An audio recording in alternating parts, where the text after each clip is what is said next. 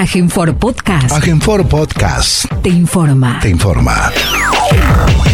Como todos los medios días, el gobierno de la provincia de Formosa, a través del Consejo de Atención Integral de la Emergencia COVID-19, brinda el parte informativo sobre la situación diaria de la pandemia y todas las situaciones que se generan en un estado de aislamiento social obligatorio en el territorio formoseño.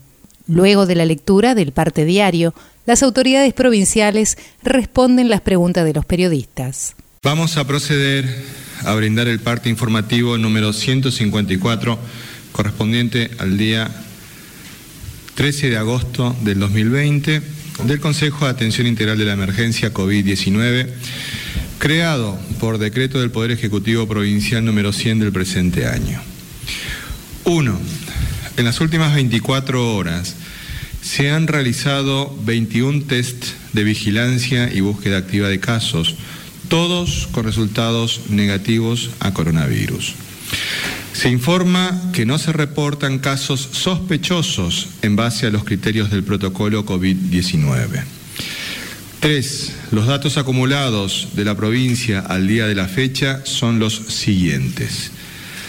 Total de casos diagnosticados, 86. Total de casos recuperados, 80. Pacientes internados, 1. Ella misma asintomática. Casos en tránsito con egreso de la provincia, 4. Cantidad de test realizados a la fecha, 6.621, con un 1.3% de positividad. 4. Los números de las últimas 24 horas relativos a la tarea preventiva que lleva adelante la policía en toda la provincia son los siguientes. Ingresos de camiones de carga, 725. Control en la vía pública, 13.120 personas y 6.592 vehículos. Infracciones, 178 vehículos por restricción de circulación y patente y 495 personas por restricción de circulación y no uso del barbijo. Incumplimiento de transportistas al corredor sanitario, 2. Fiestas privadas intervenidas, 2. 5. En relación al dengue, informamos que se realizarán en el día de mañana, viernes 14 de agosto, las siguientes tareas. Control de focos y tratamiento con la herbicida, barrios San Isidro de Laguna Blanca, Curtiembre de Ingeniero Juárez, en la localidad del Chorro. Y barrios Independencia, Villa del Rosario y San Antonio 2 de la ciudad capital. Descacharrizado en el barrio Simón Bolívar, en conjunto con el municipio capitalino, y en el barrio República Argentina, en conjunto con Vialidad Provincial.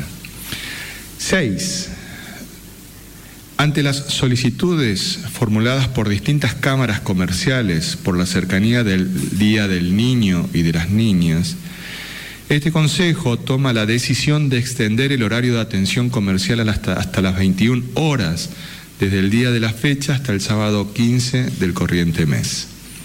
Recordamos la obligatoriedad del uso del barbijo, el distanciamiento social para evitar aglomeración de personas y el cumplimiento estricto del protocolo vigente para la atención al público.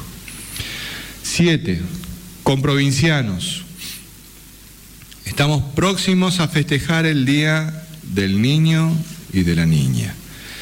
Sin dudas que este año será especial, porque además de los cuidados que siempre les brindamos desde nuestro amor, debemos también protegerlos de una pandemia que asola al mundo y amenaza a nuestra comunidad. Sin embargo, además de las demostraciones de nuestro más profundo cariño, es justamente el cuidado de su salud la mejor expresión de amor que podemos brindarles a ellos y a ellas, que son lo más importante que tenemos en la vida. No bajemos los brazos, más unidos que nunca, más firmes que nunca. Doctor. Muy buenos días a todos y a todas. En el marco de esta lucha contra la pandemia, eh, continúa ANSES enviándonos este tipo de información que queremos compartirla con ustedes.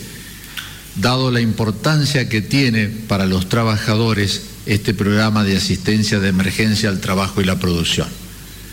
Los empleados de las provincias, de las empresas, perdón, inscriptas, ya pueden consultar si son beneficiarios del ATP de julio. Ingresan en la página de ANSES, donde está el recuadro en rojo que dice asistencia de emergencia para el trabajo y la producción. Sale este cuadro y consultan sobre el salario complementario ingresando solamente el QUIL y haciendo clic allí donde dice el recuadro de continuar. De esta forma vas a tener esta información muy, muy importante.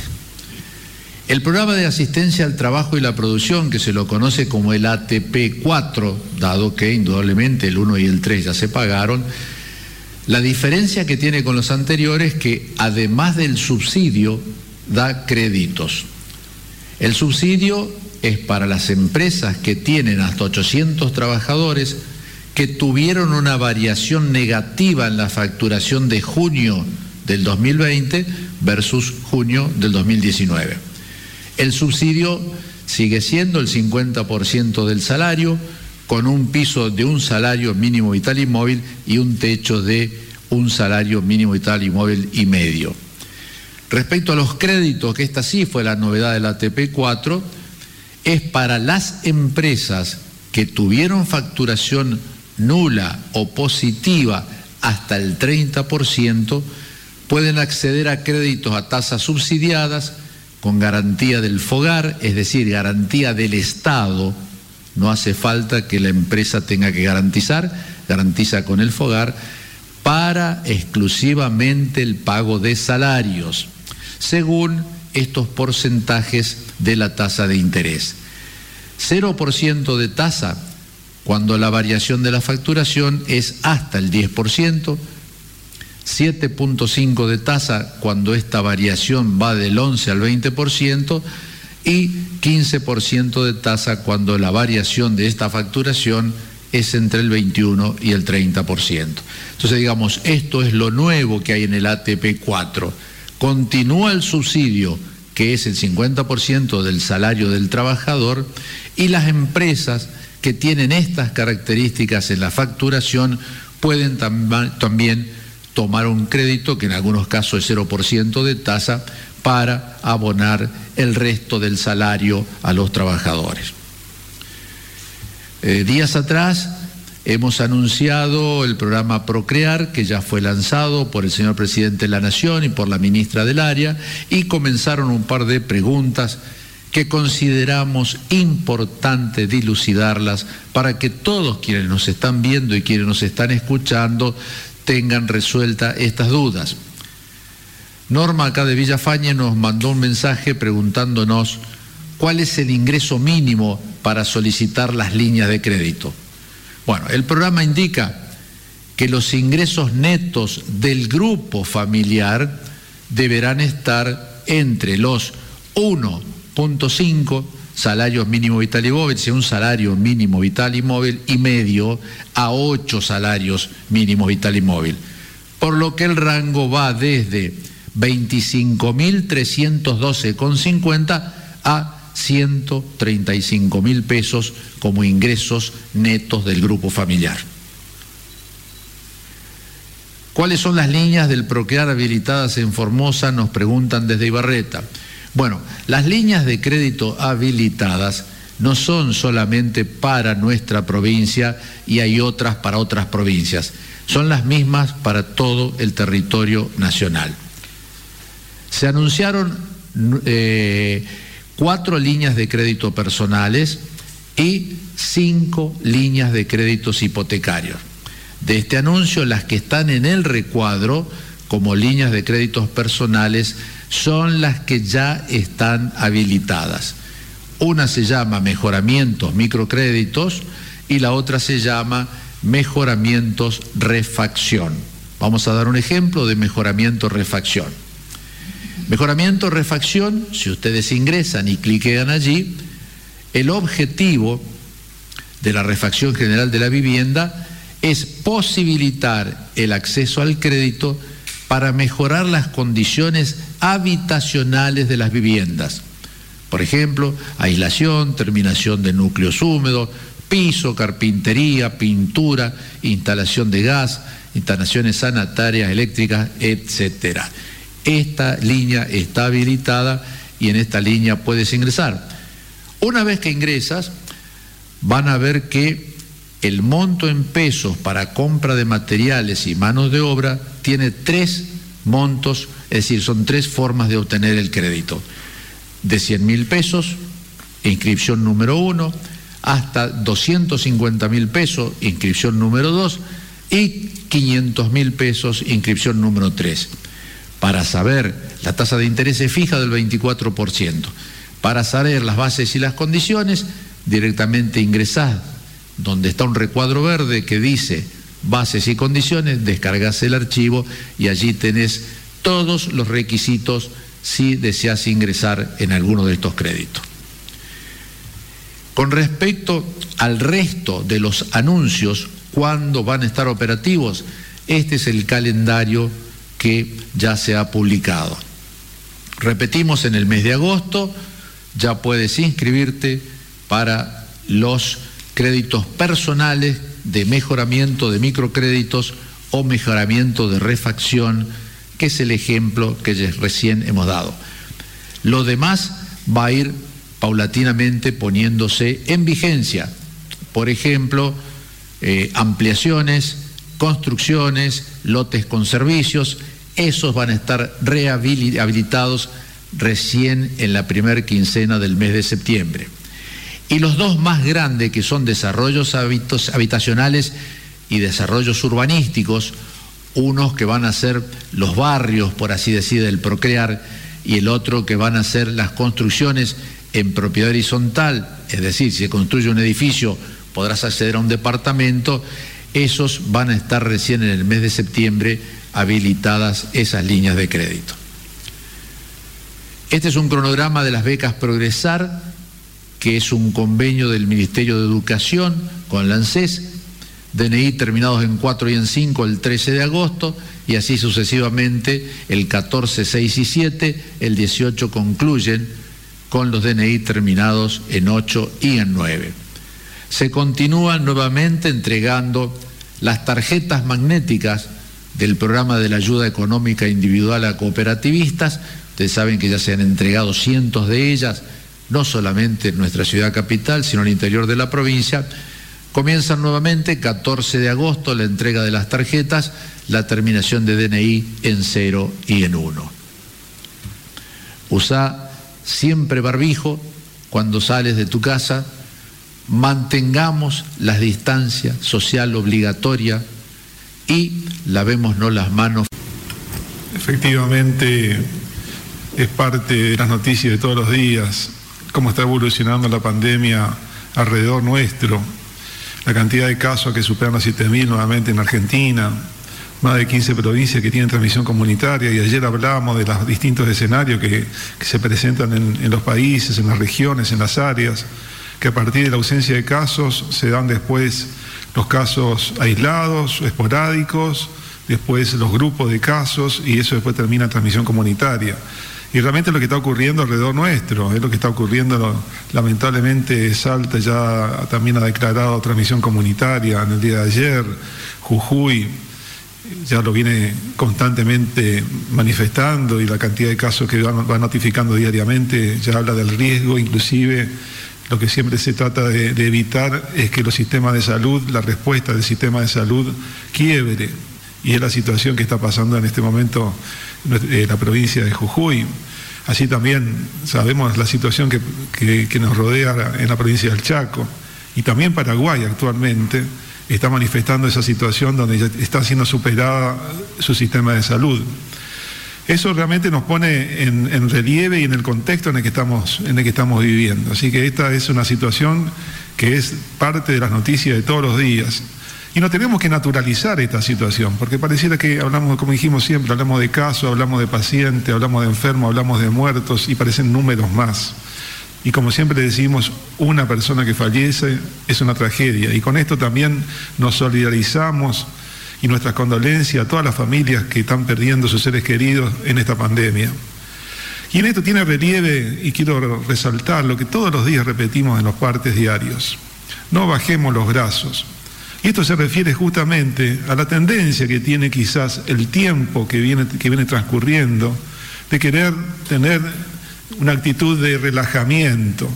Eso sería bajar los brazos. Una actitud de despreocupación, una actitud de irresponsabilidad. Y al decir que no bajemos los brazos, estamos pidiendo ese mayor compromiso a cada ciudadano, a cada formoseño, valorando la vida que tenemos hoy, la salud que tenemos hoy. Entonces esa responsabilidad que asumimos, aún sabiendo el esfuerzo que nos cuesta, lo hacemos con alegría, sabiendo que estamos esperando siempre que el futuro sea mejor para, para todos los formoseños que habitan esta provincia. Cuando decimos más firmes que nunca, Estamos diciendo que no tenemos que dudar de las medidas sanitarias que, se están tomando. Las medidas que está tomando el, Estado provincial, con el cuidado que está haciendo de cada uno de los formaseños en cada lugar que viva. Ese cuidado que se está haciendo también lo tenemos que trasladar nosotros en nuestra vida cotidiana. Y en esto tenemos que ser firmes. No podemos estar dudando. Cuando decimos que tenemos que estar unidos, más unidos que nunca, estamos diciendo también, esto lo tenemos que hacer entre todos. Esta es una responsabilidad de toda nuestra comunidad y nos está poniendo a prueba. Estas situaciones de pandemia ponen a prueba al individuo y a toda la sociedad. Y finalmente cuando decimos, en Formosa no se rinde nadie, estamos diciendo eso, estamos enfrentando esta lucha contra el virus invisible que está lamentablemente produciendo tanto daño a la humanidad, lo estamos enfrentando entre todos entre todos los formoseños. Así que en esto quiero también eh, resaltar el espíritu del Consejo de todos los días, que el gobernador nos insta, nos motiva para seguir constantemente en este enfrentamiento contra este virus y tener la situación sanitaria que hoy día podemos disfrutar. Gracias, doctor. Estamos abiertos a las preguntas que deseen formular. Recordamos que es una pregunta por medio. Gracias. La evolución de nuestra paciente internada en el Hospital Interdistrital Evita, nuestro médico infectólogo, el doctor Julián Vivolini, nos brindará la información respectiva. Doctor. Muchas gracias. Buenos días. Saludos a todos y a todas. Bueno, efectivamente hasta ahora tenemos una paciente internada. Esperemos que prontamente se pueda ir y solamente serán anecdóticos los temas de internación, pero por ahora hay una de las pacientes aún continúan internada por el tiempo eh, que sea necesario. Por suerte ya está asintomática, eso nos permite empezar a disparar, a contar los días necesarios para comenzar a hacerse los estudios que prontamente se harán para ir evaluando si se puede definitivamente ir de alta sin mayores riesgos. Por suerte está estable, está sin ninguna otra manifestación, sus laboratorios están bien, así que por suerte estamos encaminados pero también quiero aprovechar el momento para comentarles que también se sigue, eh, para recordarles que se sigue haciendo la captación de pacientes que fueron dados de alta, que ya no son más pacientes, que son los recuperados para eh, toma y donación de plasma, se continúa con, con ese procedimiento, la mayoría de, de las personas están donando sin inconveniente, así que estamos reforzando eh, ese insumo indispensable. Y en esta nueva fase, eh, más que nueva, sino una continuación de lo mismo, ya se están haciendo nuevamente, se están reforzando las capacitaciones en el interior y en la provincia y en, capital también, eh, aprovechando esta bonanza, entre comillas, que estamos teniendo, que nos permite volver a hacer hincapié en muchas medidas y actualizar los protocolos para seguir estando preparados, porque estamos realmente preparados y queremos seguir estando mejor de lo que ya estamos. Igualmente eh, es importante, pero creo que el doctor Romero Bruno después va a hablar un poquitito más sobre las circunstancias que nos rodean, de eh, tanto las provincias como los países que nos rodean, eh, los casos que están apareciendo eh, nuevos eh, y la presión que está ejerciendo sobre nosotros. Así que hay que estar atento ante cualquier circunstancia relacionada con eso. Gracias. Gracias a usted, doctor. Bueno, están vinculadas fundamentalmente a la venta de artículos para niños, porque justamente es el Día del Niño y de las niñas o de las infancias, como dicen, dicen ahora. Eh, ante esa solicitud nosotros hemos hecho esta excepción, que es exactamente la misma que hicimos en, el, en lo que hace a la, este, a la misma solicitud que formularan el Día del Padre. Y además de ello, eh, no hacemos ninguna acepción específica de, ninguna situación concreta porque cada una de las realidades tiene sus realidades particulares. Hay una decisión de eh, la municipalidad este, local eh, en Clorinda de un manejo articulado con sus comerciantes de horarios determinados. Entonces, esa realidad la están manejando de manera adecuada. Nosotros como consejo dimos una norma de carácter general y después cada municipio en su lugar eh, aplicará esa norma a sus casos concretos. Siguiente pregunta, por favor. Muy buenos días, doctores. Nathaniel Cáceres del Grupo de Medios TVO y CNN Radio en Formosa. Eh, la pregunta va para usted, ministro Ibáñez. Eh, semanas atrás, el ministro de Educación de la Nación, Nicolás Trota, hablaba de que iban a girar presupuesto a las provincias que reiniciaran las clases presenciales. En el caso de Formosa son semipresenciales. Pero le queríamos preguntar si eh, estos fondos ya han sido girados a la provincia o mientras dure el trámite administrativo, la provincia planea aumentar el presupuesto presupuesto al área de educación para dotar con elementos de sanitización a las escuelas que van a regresar a las clases. Muchas gracias. El anuncio del señor ministro es un anuncio muy reciente, indudablemente que tendrá que sufrir todo un proceso administrativo normal para luego determinar cuáles son las provincias y cuáles son los montos que en concepto de este tipo de asistencia va a realizar. Cuando ustedes ven las características generales, que son las que el doctor Trota anunció, son aquellas que hacen en muchos casos a la cuestión edilicia, a la cuestión de elementos de bioseguridad y algunas otras cuestiones menores. Eh, todos estos aspectos, indudablemente, que los va a cubrir el Tesoro Provincial, lo hemos hecho siempre con todos aquellos programas anteriores a la pandemia pero que eran un beneficio, un derecho del trabajador y que a veces los ministerios nacionales tardan un tiempo realmente en implementar las transferencias de esa suma. Jamás le hemos dicho, y el gobernador lo autorizó expresamente, no, hasta que no lleguen los fondos que ya están establecidos, ustedes no cobran. Nunca se le dijo eso a un trabajador del Estado. Se hace cargo el Tesoro de la provincia con el convencimiento de que, bueno, oportunamente, cuando sean transferidos los fondos, esto se puede reponer. Con respecto a esto exactamente lo mismo, pero muchos de estos gastos este, ya se fueron haciendo. Por supuesto que todo aporte del gobierno nacional para lo que es inversión en educación, inversión en salud, inversión en seguridad, bienvenido sea. Si me permiten ampliar el concepto, hubo un periodista que señaló de que esta mesa, estos voceros, gambeteamos las preguntas que realizan y que tienen el mismo efecto el gambetear las preguntas que el penal del, del Pipita Higuaín. La verdad es que yo no los entiendo a algunos que tienen este tipo de razonamiento, porque Higuaín erró el penal. Y las políticas que estamos implementando en Formosa se están mostrando con resultados concretos. Entonces quisiera que cuando dialoguemos de estas cuestiones seamos absolutamente responsables en lo que decimos.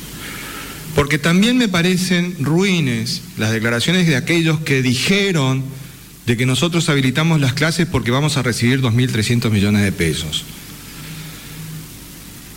Nosotros trabajamos de una manera responsable y seria. Las decisiones que toma el gobernador Infram son muy responsables, o si no, no tendríamos los resultados concretos que estamos teniendo. Y si hemos trabajado muy seriamente y muy responsablemente con los directores de las escuelas, con los delegados zonales, para poder avanzar juntos a los padres de nuestros niños y de nuestras niñas, de nuestros adolescentes y jóvenes, con iniciar de manera presencial, ¿sabe cómo explicar ayer el ministro de Educación? Un proceso de clases de apoyo presenciales con los debidos recaudos. Significa que estamos trabajando por nuestros niños, por nuestras niñas, por nuestros adolescentes y por nuestros jóvenes. Mezclar todo me parece que es muy poco serio. Jerarquicemos este ámbito y jerarquicemos las discusiones. Acá tomamos decisiones políticas. El gobernador toma decisiones políticas sustentadas fundamentalmente en el bien común y trabajamos para ello. Y en este momento defender el bien común es defender la salud pública. Y defender la salud pública también es fortalecer un sistema educativo que necesitamos que se fortalezca porque es el verdadero rostro de la justicia social en este siglo XXI. Entonces, avancemos juntos. Nosotros no le, le rehuimos a ningún debate, faltaba más. ¿Cómo vamos a gambetear preguntas? Está bien, puede parecer inteligente, de vivo, pero nosotros queremos hablar de manera seria. Somos muy, muy respetuosos. Van a haber personas a las cuales no le van a gustar nuestras respuestas pero son nuestras respuestas.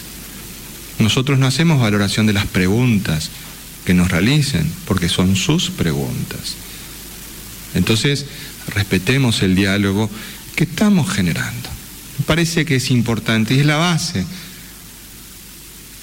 de que podamos continuar llevando adelante una tarea que es responsabilidad de todos.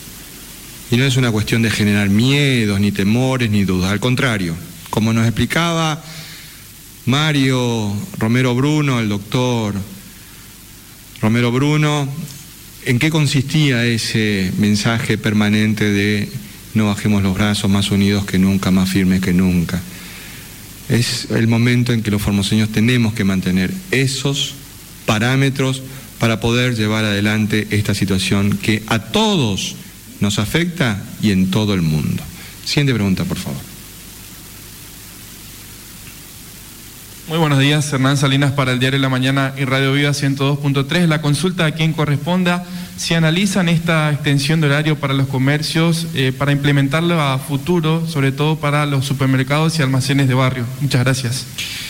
Insistimos en que esta es una medida que ha sido expuesta por las cámaras comerciales y que ellas de manera expresa la han solicitado para este Día del Niño. Nosotros fuimos muy claritos, hemos recibido este pedido, hemos dado respuesta a este pedido. Es, concreto lo nuestro. Nosotros dimos esa respuesta a ese pedido concreto que se realizó. Nosotros hoy queremos agradecer a los miles de formoseños que nos siguen día a día en cada una de las transmisiones. El rol que tiene esta mesa es la de ser el vocero, la mesa, los cuatro somos los voceros de las decisiones que toma el Consejo de Atención Integral de la Emergencia que encabeza el gobernador de la provincia, el doctor Gildo Infran. Durante todo este tiempo hemos dado la información veraz, oportuna, científicamente validada. Y no hemos fallado en este compromiso. Y miles de formoseños así lo han entendido. No bromeamos nosotros con esta información. Como tampoco bromean aquellos que asumen el compromiso de cuidar su salud.